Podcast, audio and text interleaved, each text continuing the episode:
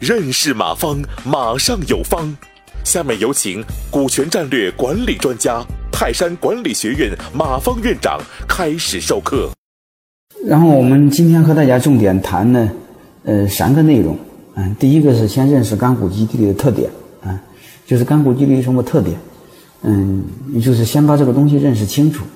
嗯，这里，嗯，这就是我们要先学习干股基地有什么关键的要素啊。呃，再就是干股激励怎么设计，啊，就是三个三个内容。我们先看第一个，就是干股激励的特点啊，就是我们先看啥是干股激励啊，然后再讲它的特点。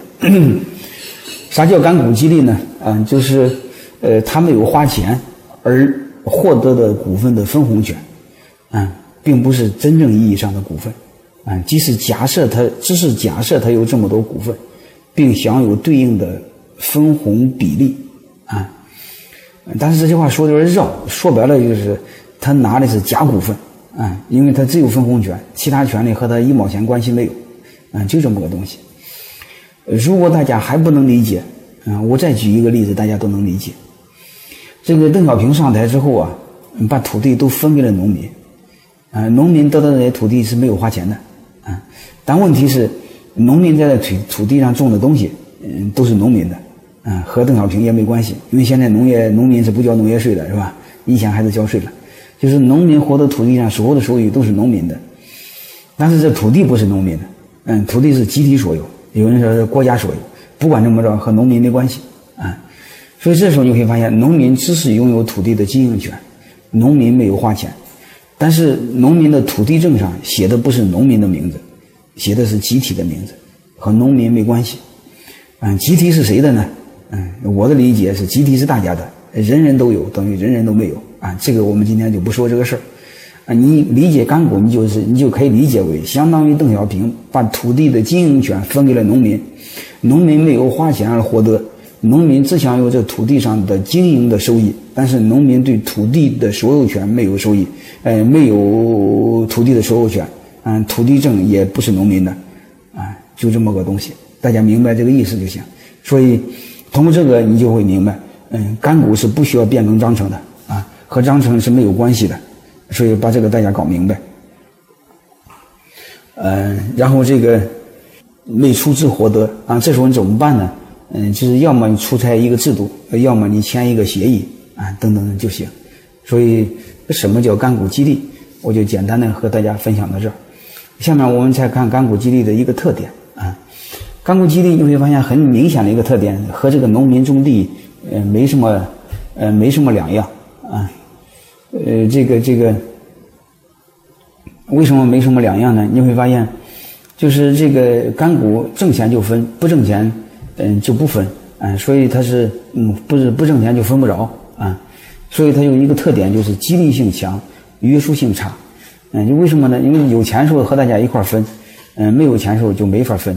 啊，所以它激励性强，约束性差。为什么约束性强？没没钱了他就分不着，分不着就跑了，啊，所以叫激励性强，约束性差。啊，就和农民种土地一样。现在你会发现，前些年你刚这个小平上台之后，嗯，把土地分给农民，农民就好好干活，啊，积极性很强。因为那时候城里还不是太富裕，啊，所以农民的收益还可以，所以他就种地。这些年，农民发现，在外边打工一个月就比干农民干一年挣得多，所以农民都不种地了。现在很多农村你会发现找不着年轻人，啊，很多土地就荒芜。说白了，因为他是租的人家的地嘛，呃，能挣就干，不能挣就不管了，啊，荒了荒了，反正和他没关系。所以这个干股激励的特点和农民种地有一样的啊，就是挣钱的他就种，不挣钱他就跑，他就打工，叫激励性强，约束性差啊。所以这时候你会发现，农民和这片土地上是没有感情的，有钱就分，没钱就跑，啊，所以干股和这个也有这个特点。就是我们老板做股权激励，其实我们最终想实现的一个目的就是同富贵共患难啊。因为现有的一种状态是老板和员工是只能同富贵，就有钱和大家一块分，但是不能共患难啊。因为企业一旦有难，你会发现，老板跳楼，员工跳槽。啊，啊还有一个，我讲课时候也经常讲，啊，企业一旦有难，如果高管进去，老板一定救；如果老板进去，员工一定跑，没人管啊。所以没有人一个救老板的。所以这时候你会发现，这个老板和员工之间的一个逻辑是只能同富贵，不能共患难。所以这个游戏就搞得有时候想起来，老板就比较悲哀啊，就是就是这个这个呃，怎么最终才能实现一个我们理想的状态，就是又能同富贵，又能共患难呢？嗯，这是我们想呃呃呃最终一个理想的模型吧啊。所以，但是干股有这个特点，只能实现前半部分，后半部分实现不了啊。我们一会儿再讲怎么来规避这种现象，最终实现。同富贵，共患难啊，嗯，又能实现约束性强，激励性也强，嗯，我们先认识它这个特点，好吧？认识到不到这个点特点就没法做啊。感谢收听本次课程。如您有更多股权问题，请微信搜索“马上有方”官方公众号。泰山管理学院自二零零七年起开设股权管理课程，每年有上万名企业老板学习和实践泰山股权管理法。泰山股权管理课程，激活团队，解放老板。